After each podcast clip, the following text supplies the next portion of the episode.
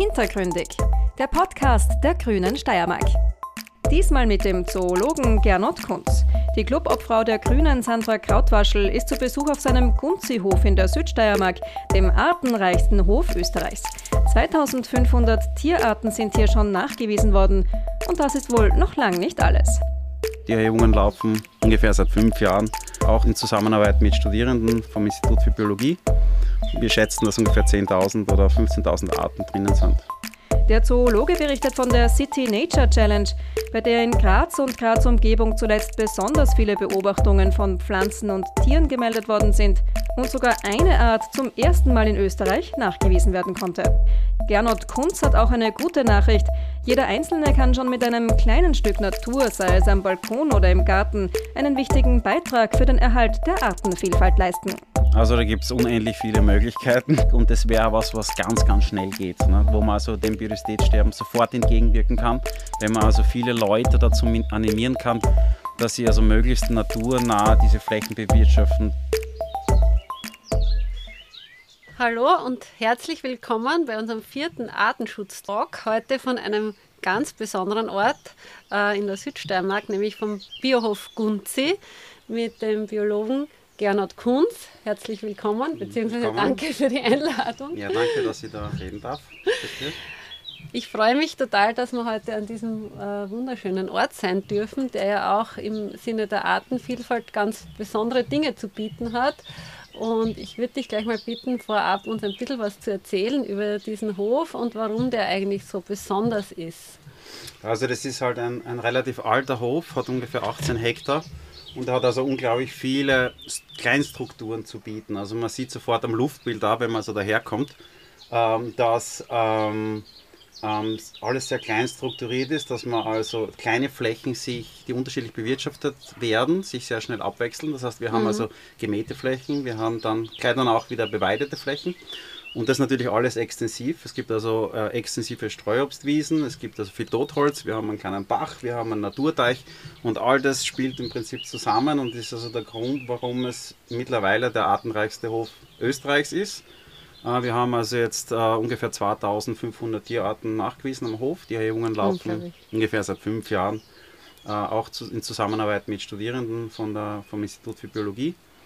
Und ja, wir sind lange nicht am Ende angekommen. Also wir schätzen, dass ungefähr 10.000 oder 15.000 Arten drinnen sind. Unglaublich. Mhm. Und das Geheimnis dieser Artenvielfalt ist diese Kleinstrukturiertheit. Ja, genau.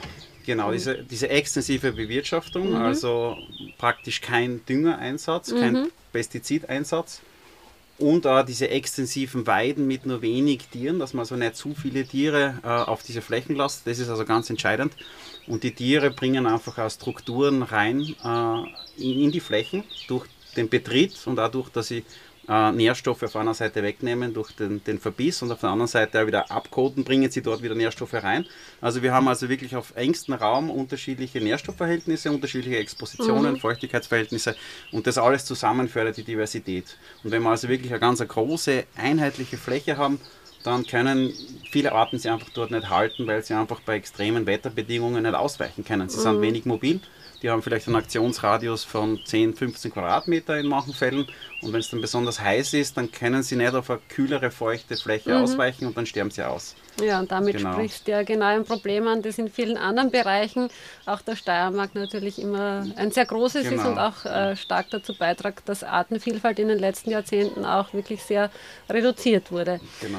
Aber wir sind ja sehr froh, dass wir heute erstens einmal da sind. Aber du hast auch ein, ein ganz ein tolles Projekt erst unlängst äh, nicht direkt hier, sondern in, rund um Graz angeregt und, und durchgeführt, die City Nature Challenge, mhm. äh, die sozusagen ein Monitoring-Projekt war von Menschen, die sich dafür interessieren, die dann auch wirklich Arten einmelden konnten. Mhm. Äh, kannst du uns darüber mal ein bisschen erzählen, wie bist du auf die Idee gekommen und wie, wie ist das angekommen dann? Ähm, ja, bevor ich jetzt auf die City Nature Challenge eingehe, muss ich ein bisschen weiter ausholen, weil ähm, es geht im Prinzip um eine Meldeplattform, die nennt sich, die kommt aus den USA und nennt sich iNaturalist und das mhm. I bedeutet eben, also ich und Naturalist Naturforscher und das bezieht sich eben darauf, dass mit dieser Meldeplattform quasi jeder zum Naturforscher werden kann. Jeder, der ein Smartphone hat oder jeder, der einen digitalen Fotoapparat hat, kann also Arten, Tiere, Pflanzen, Pilze fotografieren und diese dann hochladen. Und in dem Moment, wo das online hochgeladen ist auf dieser Meldeplattform, gibt es also ein, ein riesiges Kontingent an Spezialisten, die weltweit diese Bilder begutachten mhm. und nachher dann immer genauer zuordnen, so genau es halt anhand vom Foto dann möglich ist. Und das ist also jetzt weltweit die, die mit Abstand auf größte auf Fotos basierende Fotodatenbank oder Meldeplattform mit äh, 22 Millionen Fotos und Datensätze. Da kommen ja. jeden Tag ungefähr 100.000 Datensätze dazu. Und es ist also Google Earth im, im, Hintergrund. Das ist auch nur möglich, weil alles also gratis ist. Mhm. Also auch dieser Speicherplatz wird gratis zur Verfügung gestellt.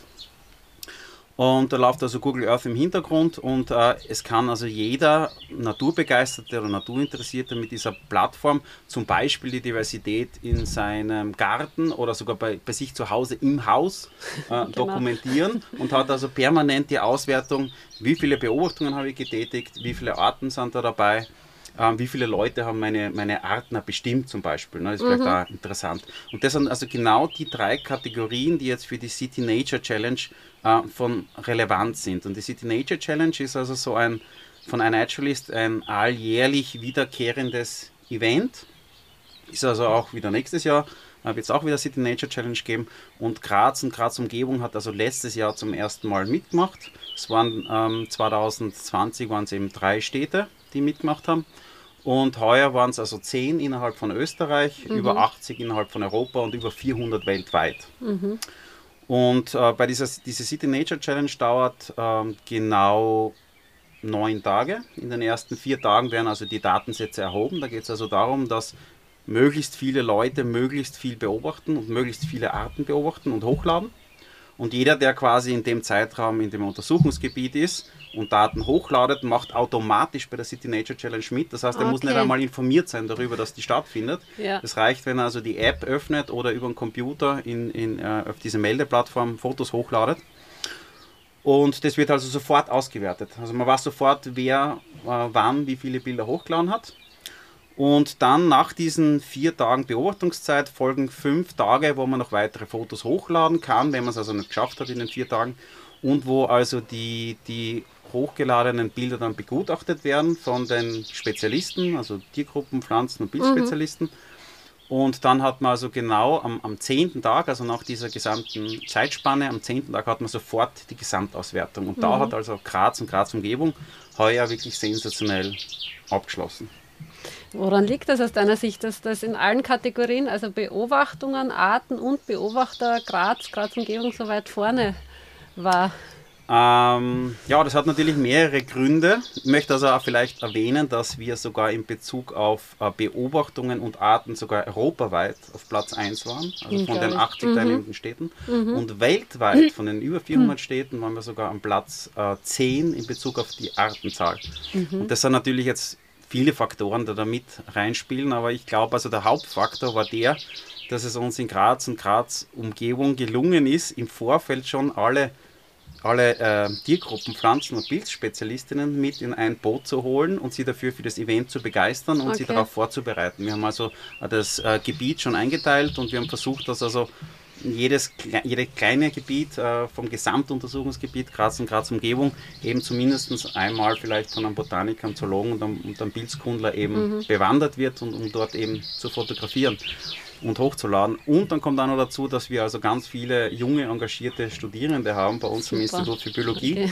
die natürlich auch von iNaturalist profitieren, weil sie also ihre Artenkenntnis äh, mit dieser Plattform aufbessern können, weil sie also hochladen mhm. und dann nachschauen können, aus was es bestimmt worden ist. Mhm. Dann können sie sich ja weiter informieren, woran ist das jetzt erkannt worden zum Beispiel, was sind die Merkmale. Und das heißt, auch die Studierenden haben einen sehr großen Beitrag geleistet. Und wir haben natürlich auch über Social Media und sogar über die Grazer Verkehrsbetriebe, über den Infoscreen versucht, auch also nicht Biologen äh, zu begeistern und das wird uns zum Teil sicherlich auch gelungen sein. Mhm. Also habt schon wirklich wesentliche Vorarbeit auch geleistet, damit so viele Menschen da wirklich mitgemacht haben. Ja, und, das ist ganz wichtig, dass man also dann nicht in letzter ja. Sekunde beginnt damit. Ja. Man muss also auch schon, das Event war jetzt ähm, im März, äh, also jetzt im Ende April, Anfang Mai. Und man muss also die Stadt oder das Gebiet, das untersucht werden soll, bereits im Oktober anmelden. Mhm. Also sehr, sehr frühzeitig. Und das heißt, es ist sehr viel Vorbereitungszeit. Mhm. Hast du auch das Gefühl, dass sozusagen das Bewusstsein für die Artenvielfalt und für dieses wertvolle Leben, von dem wir letztlich alle abhängen, äh, mhm. gestiegen ist in den letzten ich, Monaten bis Jahren? Gibt es da aus deiner Sicht mehr Bewusstsein? Ich glaube eigentlich, dass es fast eher das Negative der Fall ist. Mhm.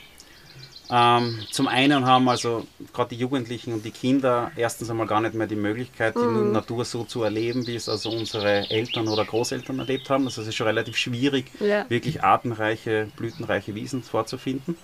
Und zum anderen ist es so, dass durch die technische Revolution es natürlich andere Anreize gibt, die vielleicht reizvoller sind, als rauszugehen mhm. in die Natur und, und Tiere zu beobachten. Aber dem müssen wir halt in irgendeiner Form entgegenwirken und wir müssen in Schulen und da auf der Universität schauen, dass wir die Leute animieren, rauszugehen. Mhm. Und eben ein Naturalist wäre jetzt zum Beispiel ein super super Grund vielleicht, dass man so rausgeht und wirklich als Naturforscher.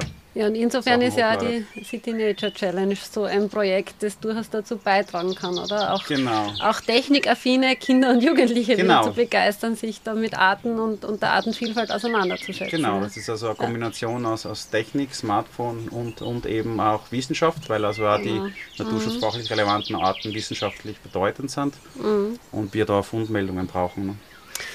Genau, das Stichwort sind bei diesen vielen Arten, die äh, da eingemeldet worden sind. Äh, Gibt es da irgendwas aus deiner Sicht, was besonders erwähnenswert war, was euch selber überrascht hat in diesem Projekt? Äh, ja, also vielleicht das absolute Highlight von dieser City Nature Challenge, äh, von den von den ungefähr 17.000 Beobachtungen, die wir da getätigt haben in Graz und Graz Umgebung, war also ein Neunachweis für Österreich dabei. Das mhm. ist also eine Flechte, die durchaus zu erwarten war für Graz. Okay. Allerdings, die vor 15 Jahren noch nicht entdeckt worden ist.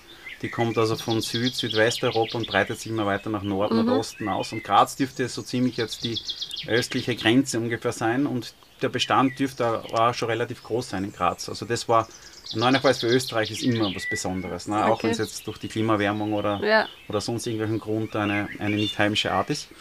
Aber wir haben es auch geschafft, also eine heimische, sicher heimische Art neu für die Steiermark nachzuweisen. Das ist also ein, ein Kleinschmetterling aus der Familie der Zwergwickler, mhm. den wir also in Enzenbach, äh, Bereich. Enzenbach-Hörgas, neu für die Steiermark entdecken haben können. Wie heißt der nochmal? Es ist äh, die Familie der Zwergwickler. Er hat keinen okay. deutschen Namen, ist nur wenige Millimeter groß. Oh Gott, oh Gott. Den, den muss man dann nochmal zeigen. Der ist ganz in meiner Gegend. Aus, ja. ähm, und wir haben also vielleicht naturschutzfachlich auch interessant einen Ziegenmelker im Steinbruch Hauenstein entdecken können. Mhm. Ziegenmelker sind ja, Vögel, die dämmerungs- bis nachtaktiv sind und äh, oft schwer zu beobachten sind, weil sie sehr versteckt leben. Mhm. Und es dürfte also ein Zufallsfund sein, also ein Vogel, der wahrscheinlich gerade von mhm. Afrika gekommen ist und sich nach Norden ausbreitet. Mhm. Aber es gibt auch wenige Brutnachweise in der Steiermark in mhm. sehr wärmebegünstigten Standorten. Aber da dürfte es sich eher um einen Durchzügler gehandelt haben. Und dann haben wir also in etwa ja, 16 EU-geschützte Arten registrieren okay. können. Das sind zum Beispiel eben äh, europäische Biber oder Esculapnatter mhm. oder Würfelnatter oder schwarzer Apollo bei den Schmetterlingen mhm. und so mhm. weiter. Also eine ganze Reihe an naturschutzfachlich relevante Arten, die, ja, wo es halt super ist, wenn wir halt dann auch Nachweise haben, aktuelle. Mhm, also ein durchschlagender Erfolg sozusagen. Ja, absolut. Projekt. Und wir hoffen natürlich, dass es nächstes Jahr noch mehr ein Erfolg wird und dass wir also noch mehr Leute dazu animieren können, da mitzumachen. Super. Jetzt habe ich noch eine persönliche Frage zu deinen Fachgebieten. Du bist ja, ja also Zoologe mit Schwerpunkt Entomologie und Arachnologie, Ar Arachnologie ja, das ist ja. richtig gesagt, also Insekten- und Spinnenkunde. Äh, das sind ja also Tiere, die manchen Menschen nicht so gefallen, äh, aber gerade für das ökologische Gleichgewicht extrem wichtig sind. Kannst du uns kurz erklären, was die entscheidenden Rolle, ich meine, das ist natürlich jetzt in Kürze schwierig, aber was ist so entscheidend an, an der Insektenvielfalt in der Natur und warum ist das mhm. eigentlich für das gesamte Ökosystem so wichtig? Ja, vielleicht als allererstes, ich bin eher so ein Entomologe, mhm. Archäologen. Ich kenne mich zwar bei Spinnentieren aus, aber ich würde mhm. mich jetzt nicht als Archäologe bezeichnen, weil ich also jetzt nicht wissenschaftlich mit Spinnentieren mhm. arbeite. Da gibt es Gott sei Dank Kollegen auf der Uni und da okay. beim äh, Institut für Tierökologie in Graz. Aber ja, Entomologie ist mein Leben und ich befasse mich mein ganzes Leben lang schon mit Insekten und der Diversität von Insekten. Und ja, Insekten sind absolut relevant für uns. Also für die, wenn wir an die Nahrungsmittelproduktion denken, als Bestäuber zum Beispiel eben, das sind also vor allem eben jetzt die Wildbienen, die verschiedenen Fliegen, Käfer, äh, absolut relevant als Bestäuber. Ähm, dann in weiterer Folge, gut, Honig haben wir auch gern, werden mhm. auch von mhm. Insekten produziert, beziehungsweise von Honigbienen produziert. Dann weiter sind sie ganz, ganz wichtig bei der, beim Bodenaufbau, bei der mhm. Zersetzung von organischem Material. Das kann jetzt im Laubstreu sein, das kann jetzt aber auch äh, ein Kuhhaufen sein zum Beispiel. Äh, es kann ähm, ja, alles Mögliche sein und sie durchlüften einfach den, den Boden damit und, und sind einfach für einen gesunden Boden verantwortlich. Und nicht zuletzt darf man halt nicht vergessen, dass die Insekten die große Biomasse an Tieren mhm. ausmachen und dass sie einfach dementsprechend eine ganz entscheidende Rolle in der Nahrungskette führen. Und ob man jetzt Insekten mag oder nicht, äh, wer, wer, Vögel mag, der braucht auf jeden Fall Insekten, weil also gerade die Vögel, wenn sie ihre Jungen aufziehen, äh, sind fast alle mhm. in irgendeiner Form von Insekten abhängig als Nahrung. Ja, du sprichst dann ganz ein wichtig, also mehrere wichtige Punkte an, die wir eh in den letzten Wochen auch immer wieder gehört haben. Es braucht eben, äh, damit wir Ökosysteme erhalten, braucht es eben alle verschiedenen Bestandteile und da sind die Insekten halt bei den Tieren zumindest an erster Stelle und auch mhm. die größte Menge natürlich. Mhm. Äh, jetzt ist es ja so, dass in der Steiermark auch viele Insektenarten auf den roten Listen mittlerweile sind, also vom Aussterben bedroht jedenfalls sind. Äh, kannst du uns ein bisschen nochmal erklären, äh, woran das aus deiner Sicht liegt, äh, was da die Probleme sind, äh, warum es dazu gekommen ist, dass das, diese Entwicklung so stark in diese Richtung geht? Ähm, ich glaube, wir müssen da einmal differenzieren zwischen den Insekten, die halt im Wald vorkommen, den Insekten, die an Gewässer gebunden sind mhm. und den Insekten, die an Wiesenflächen gebunden sind.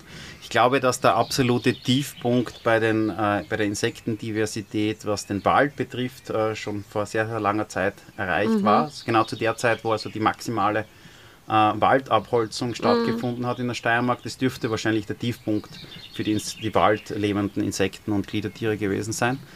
Beim Gewässer wahrscheinlich 100 Jahre später ungefähr, also Mitte des, äh, Mitte des 20. Jahrhunderts, ähm, wie also die Gewässer ganz stark verschmutzt waren. Die das Verunreinigung, ist die Verunreinigung ja. von mhm. Gewässern äh, mhm. wirkt sich auf jeden Fall ganz stark negativ auf die Diversität aus von Insekten. Heutzutage sind eher die Wasserkraftwerke mhm. das Problem, die also die Diversität von Insekten äh, ganz stark reduzieren. Aber dennoch, ich glaube, dass der Tiefpunkt äh, schon erreicht äh, worden ist bei den Gewässern. Und bei den Wiesenflächen ist es, glaube ich, wirklich so, dass der Tiefpunkt gerade in dem Moment erreicht worden ist und dass mhm. jetzt im mhm. Moment unmittelbar jetzt noch keine große Besserung in Sicht ist. Mhm. Und ähm, das hat auch wieder sehr, sehr viele verschiedene Faktoren, die wahrscheinlich sogar mal schon, zum Teil schon angesprochen worden mhm. sind. Das ist einmal sicherlich die Flächenversiegelung, ja. weil also die Flächenversiegelung sofort äh, einen unmittelbaren Tod von jedem Insekt äh, bedeutet. In weiterer Folge ist es die intensive Landwirtschaft. Mhm. Also wir sehen, dass sich ähm, polyphage, also wenig anspruchsvolle Insektenarten äh, jetzt immer häufiger werden und mhm. immer weiter verbreiten und dass gerade hochspezialisierte Insektenarten ganz stark zurückgehen und zum Teil fast am Rande mhm. des Aussterbens sind. Das heißt, ähm, ja, jede Form der intensiven Landwirtschaft ähm, mhm. schädigt also die Insektendiversität. Und wie weit, inwieweit die Klimaerwärmung sich jetzt auf die Insekten auswirkt, das ist wahrscheinlich unmittelbar nicht so das große mhm. Problem, wird vielleicht in Zukunft das Problem werden, mhm. Aber jetzt nicht unmittelbar.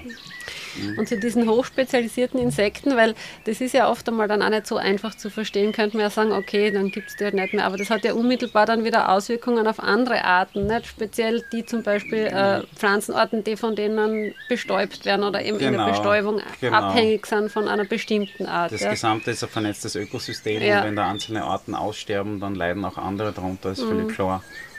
Mhm. Ich glaube, das ist ja fürs, fürs Bewusstsein auch bei den Menschen so entscheidend, ja, diese Zusammenhänge auch immer wieder zu erklären. Mhm. Und es wird einfach schlicht und einfach immer dann sichtbar, wenn man dann irgendwas sieht, was einem gefällt. Ja. Das sind vielleicht oft nicht die Insekten selber, mhm. aber äh, für manche vielleicht auch, ja, die, die Insekten einfach lieben. Äh, aber dann halt irgendwas anderes, was in, in Abhängigkeit steht mhm. davon, letztlich in unmittelbarer und in weiterer Folge letztlich wir alle. Ja. Also ich glaube, diese Zusammenhänge kann man gar nicht oft genug betonen. Ja, ja und ich glaube, das ist ein ganz wichtiger Punkt, den du jetzt ähm, gerade angesprochen hast. Äh, ich glaube, dass das Lieben oder Hassen oder Fürchten von diesen Tieren unmittelbar damit zusammenhängt, wie gut ich mich bei den Tieren auskenne. Mm. Und das hängt wieder unmittelbar mit dem Umweltbewusstsein zusammen. Mm. Wie, oft, wie oft bin ich draußen in der Natur als Kind? Äh, wie umweltbewusst sind meine Eltern? Äh, ja. Was haben sie mir beibringen können in Bezug auf die Natur? Mhm. Also auch bei den Studierenden merke ich, dass sie immer mehr Angst haben vor den Tieren also wir haben zum ersten Mal Studierende gehabt, die nicht einmal eine tote Spinne unter dem Binokular anschauen haben können. Wir haben Studierende, die Angst mhm. haben vor Heuschrecken, Käfer mhm. und sogar Schmetterlinge. Mhm. Und das liegt einfach daran, dass einfach die Berührungspunkte mit der Natur immer weniger werden. Und daher ist es ganz, ganz wichtig, da in Bezug auf mhm. Umweltbewusstsein mhm. ähm, dem irgendwie entgegenzuwirken. Mhm. Ja, da kommen wir eh schon zu einem ganz wichtigen Punkt. Ähm, also ich glaube, das ist nämlich einer. Wie kann man oder was kann man als Einzelner tun, äh, um Artenschutz, Artenvielfalt eben zu unterstützen? Also Bewusstseinsbildung und auch Bildung im Allgemeinen, glaube ich, ist ein, ist ein wesentlicher Faktor, äh, wo man jedenfalls als Elternteil auch mhm. sicher viel mit Kindern tun kann. Aber was können wir äh, vielleicht zu Hause in unserem Garten oder sogar am Balkon, weil wir haben ja vorher von Graz auch gesprochen, da hat nicht mhm. jeder einen Garten. Was können wir tun, um Artenvielfalt zumindest einmal als Einzelne zu unterstützen? Also da gibt es unendlich viele Möglichkeiten. Schön. Sei einmal so gesagt. Und ich finde, das ist auch, wäre ganz, ganz dringend notwendig und das wäre was, was ganz, ganz schnell geht, ne? Mhm. wo man also dem Biodiversitätssterben sofort entgegenwirken kann.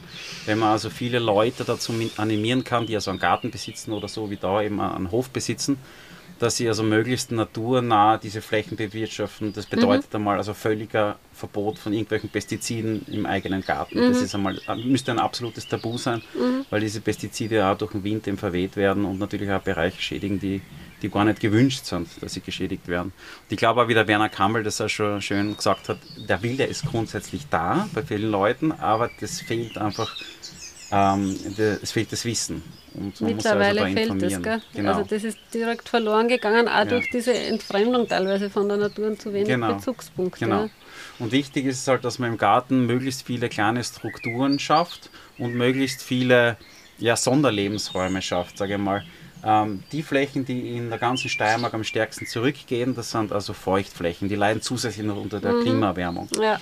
Das heißt, ähm, gerade die feuchtesten Flächen im Garten, aber auch die trockensten Flächen im Garten, das sind die, die die am meisten Spezialisten mhm. äh, beherbergen und mhm. das sind die, auf die man besonders achten müsste. Genau. Und wenn man also jetzt ähm, die Flächen zum Beispiel mit einem ja, so ein Mähroboter mäht, dann sage ich, ist, ist okay von mir aus, aber dann am besten eben nur die Bereiche, die man dann wirklich barfuß betreten mhm. will und andere Bereiche soll man einfach wachsen lassen. Mhm. Und da kommt jetzt auch schon wieder der nächste Punkt in Bezug auf Umweltbewusstsein, weil ähm, wenn wir als, als Steirer oder Steirerinnen irgendwo im Garten eben diese Unordnung sehen, dann haben wir automatisch das Gefühl, der ist schlampig, der da mhm. wohnt. Ne? Das gleiche gilt für den Wald und also auch für den Garten. Das ist ein mhm. schlampiger Wald, wenn sehr viel Totholz rumliegt. Und da müssen wir das schaffen, irgendwie in die Köpfe der Steirer und Steirerinnen reinbringen, dass sie nicht sagen, boah, das ist eine Unordnung, ein Saustall, sondern wir müssen reinbringen in den Kopf, dass sie sagen, boah, das ist eine artenreiche Fläche, weil da genau. ist eine genau. Unordnung. Und wenn wir das geschafft haben, dann haben wir es, glaube ich, überhaupt geschafft. Das ist das Stichwort für mich, die Unordnung in meinem Garten gut zu erklären. ja, super, wenn man wenig Zeit hat, dann ist Nein, es meistens das Faktum Richtige. ist, dass es genau dort auch, wo zum Beispiel dann irgendwo ein Holz länger liegen geblieben ist oder irgendwas, einfach, du, du siehst das ja dann, dann hebst du das auf, da ist Leben, ja, da lebt es einfach und das ist, glaube ich, das Bewusstsein, das man unterstützen muss und äh, das man halt auch von klein auf bei den Kindern wieder erzeugen muss und Insofern ist auch dieser Schwerpunkt, den wir heute, also heute, heute und die letzten Wochen halt äh, gesetzt haben, für mich äh, total wichtig, um die Leute dazu zu animieren, zumindest dort, wo sie nat für Natur verantwortlich sind, auch das wieder mehr zuzulassen. Ja? Und, und auch zu sehen, da tue ich wirklich was Gutes fürs, fürs Ganze. Ja? Das Totholz ist da vielleicht ein ganz, ganz wichtiger ja ganz wichtiges Stichwort. Mhm. Weil wenn man sich anschaut, welche Arten EU-weit äh, gefährdet sind oder stark gefährdet sind, dann sind das bei den Käfern fast mhm. ausschließlich Arten, die in irgendeiner Form Totholz brauchen. Mhm. Und Totholz in jeder Form. Umso dicker, umso besser, stehend oder liegend. Ja. Äh, die Holzsorte ist entscheidend, ob es also im Feuchten liegt oder im Trockenen liegt. Also all diese Faktoren spielen eine Rolle und umso mehr Totholz man im Garten mhm. hat, stehend oder liegend, umso besser eigentlich. Mhm. Mhm. Ja, und dann gibt es ja noch ganz nette Sachen, die man auch durchaus mit Kindern gut umsetzen kann oder auch im eigenen Garten eben selbst basteln kann. Ich habe da gesehen, du hast ja ein riesiges Insektenhotel quasi. Äh, das ist ja auch was, was man sukzessive auch mehr wieder in diverse äh, Unterrichtsformen einbauen kann, mhm. äh, also wirklich auch Möglichkeiten, wie man aktiv den Garten so gestalten kann, dass, dass sich Arten wieder ansiedeln, dass mhm. Insekten wieder Raum finden und dadurch auch andere Arten angelockt werden. Ja, ja also gerade bei den Nisthilfen ist es ganz, ganz wichtig, dass man eigentlich zu keiner Nisthilfe greift, die irgendwie so käuflich erwerblich ist, mhm. in so 0815 Handel, um keine Namen zu nennen, ja. äh, sondern dass man also im Internet informiert, wie also eine Nisthilfe richtig gebaut ist und dass man sich äh, völlig nach dem orientiert.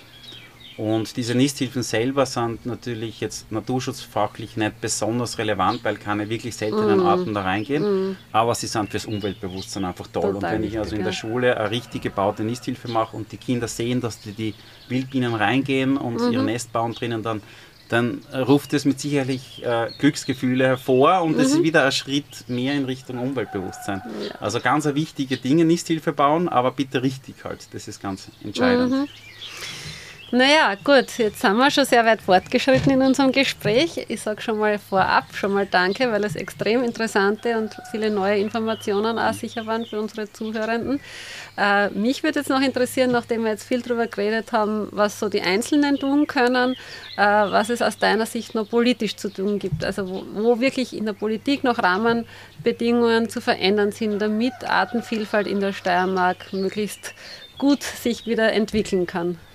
Ja gut, also so, um vielleicht einen allgemeinen, es gibt ganz viele Möglichkeiten, aber wieder das allgemein zusammenzufassen, wäre aus meiner Sicht einmal der wichtigste Punkt, dass wirklich die kompetentesten Leute, wirklich aus allen Sparten, mhm. sich zusammensetzen an einem Tisch. Das wäre also mhm. also der, der Bogen zur City Nature Challenge, äh, dass also die alle Tier-, Pflanzen- und Pilzspezialisten zusammenkommen sollten. Also hier alle Spezialisten mhm. für alle Sparten eben zusammenkommen und diverse Förderungen vielleicht diskutieren. Was mhm. wird in mhm. der Steiermark äh, durch, äh, mit Geldern also gefördert? Und dann sollte man sich also fragen, ob diese Förderung sich positiv oder negativ auf die Biodiversität auswirkt. Und da soll also nicht der wirtschaftliche Faktor im Vordergrund mhm. stehen, sondern wirklich der Artenschutz.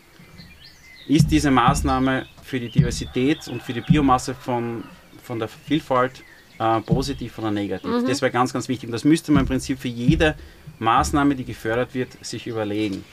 Also es wäre eigentlich so etwas ähnliches, wie man es auch teilweise im Klimaschutz fordert, dass man sich eigentlich alles anschaut, wo das Geld hinfließt, ob das im Sinne der Erhaltung unserer Lebensgrundlagen genau. eingesetzt wird. Ja. Genau. Mhm. Also ist es zum Beispiel, um Beispiele zu nennen, ist es zum Beispiel notwendig, jetzt noch äh, ein Kraftwerk zu bauen mhm. für die Stromgewinnung? Ich glaube, wir brauchen den Strom. Aber gibt es nicht die Möglichkeit, vielleicht diese alten äh, Kraftwerke zu modernisieren, um sie effizienter zu gestalten? Ja. Mhm ist es notwendig, Solarenergie zum Beispiel auf Wiesenflächen mhm. zu stellen und zu fördern, ne? weil wir haben ja dadurch also einen Verlust an Diversität äh, an, an, Insekten darunter. Da gäbe es, gäbe es nicht die Möglichkeit, vielleicht die Dächer oder die bereits verbauten Flächen mhm. für Solarenergie zu nutzen. Und solche, solche Dinge sollte man sich wirklich gut überlegen. Mhm. Und es wäre natürlich auch schön, wenn also die Bauern ähm, für, für die Biodiversitätsproduktion eine Entschädigung kriegen, mhm. sodass sie also nicht nur Wein oder Obst produzieren, sondern vielleicht einen Teil von ihrer Fläche auch Biodiversität produzieren mhm. und dass diese Biodiversität eben auch in irgendeiner Form finanziert wird.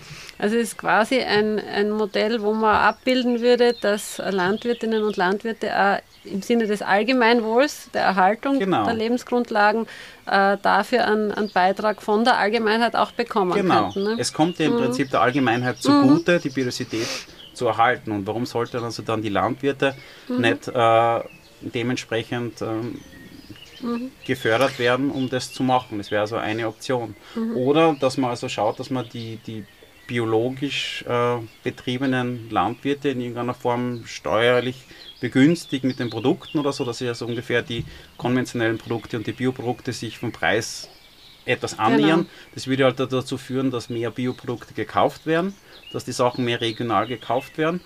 Uh, und das würde dazu wieder mehr Bauern dazu animieren, biologisch anzubauen. Mhm. Und das wäre also eine Win-Win-Situation für alle. Also absolut, und es wäre im Sinne einer Kostenwahrheit mhm. total richtig, weil letztlich der Verlust äh, von Biodiversität und mit allen Folgen natürlich auch auf die Kosten der Allgemeinheit geht, auf Dauer genau. gesehen. Und insofern wäre so ein Ausgleich absolut sinnvoll. Mhm. Und ja, laufst natürlich bei mir offene Türen ein mit diesen Ideen. Wir werden jedenfalls äh, weiterhin auch diese Ideen verfolgen, sowohl im Steirischen Landtag als auch auf anderen Ebenen. Und ich freue mich total, dass du uns heute da so wirklich ausgiebig informiert hast und dein Wissen zur Verfügung gestellt hast. Und vor allem, dass wir das in so einer schönen Umgebung machen haben können. Also herzlichen ja, Dank. Gerne. Und bis danke, hoffentlich dass du bald. diese Themen an die Öffentlichkeit bringst. Danke. Sehr, sehr gerne. Danke dir. Das war die aktuelle Folge von Hintergründig, dem Podcast der Grünen Steiermark.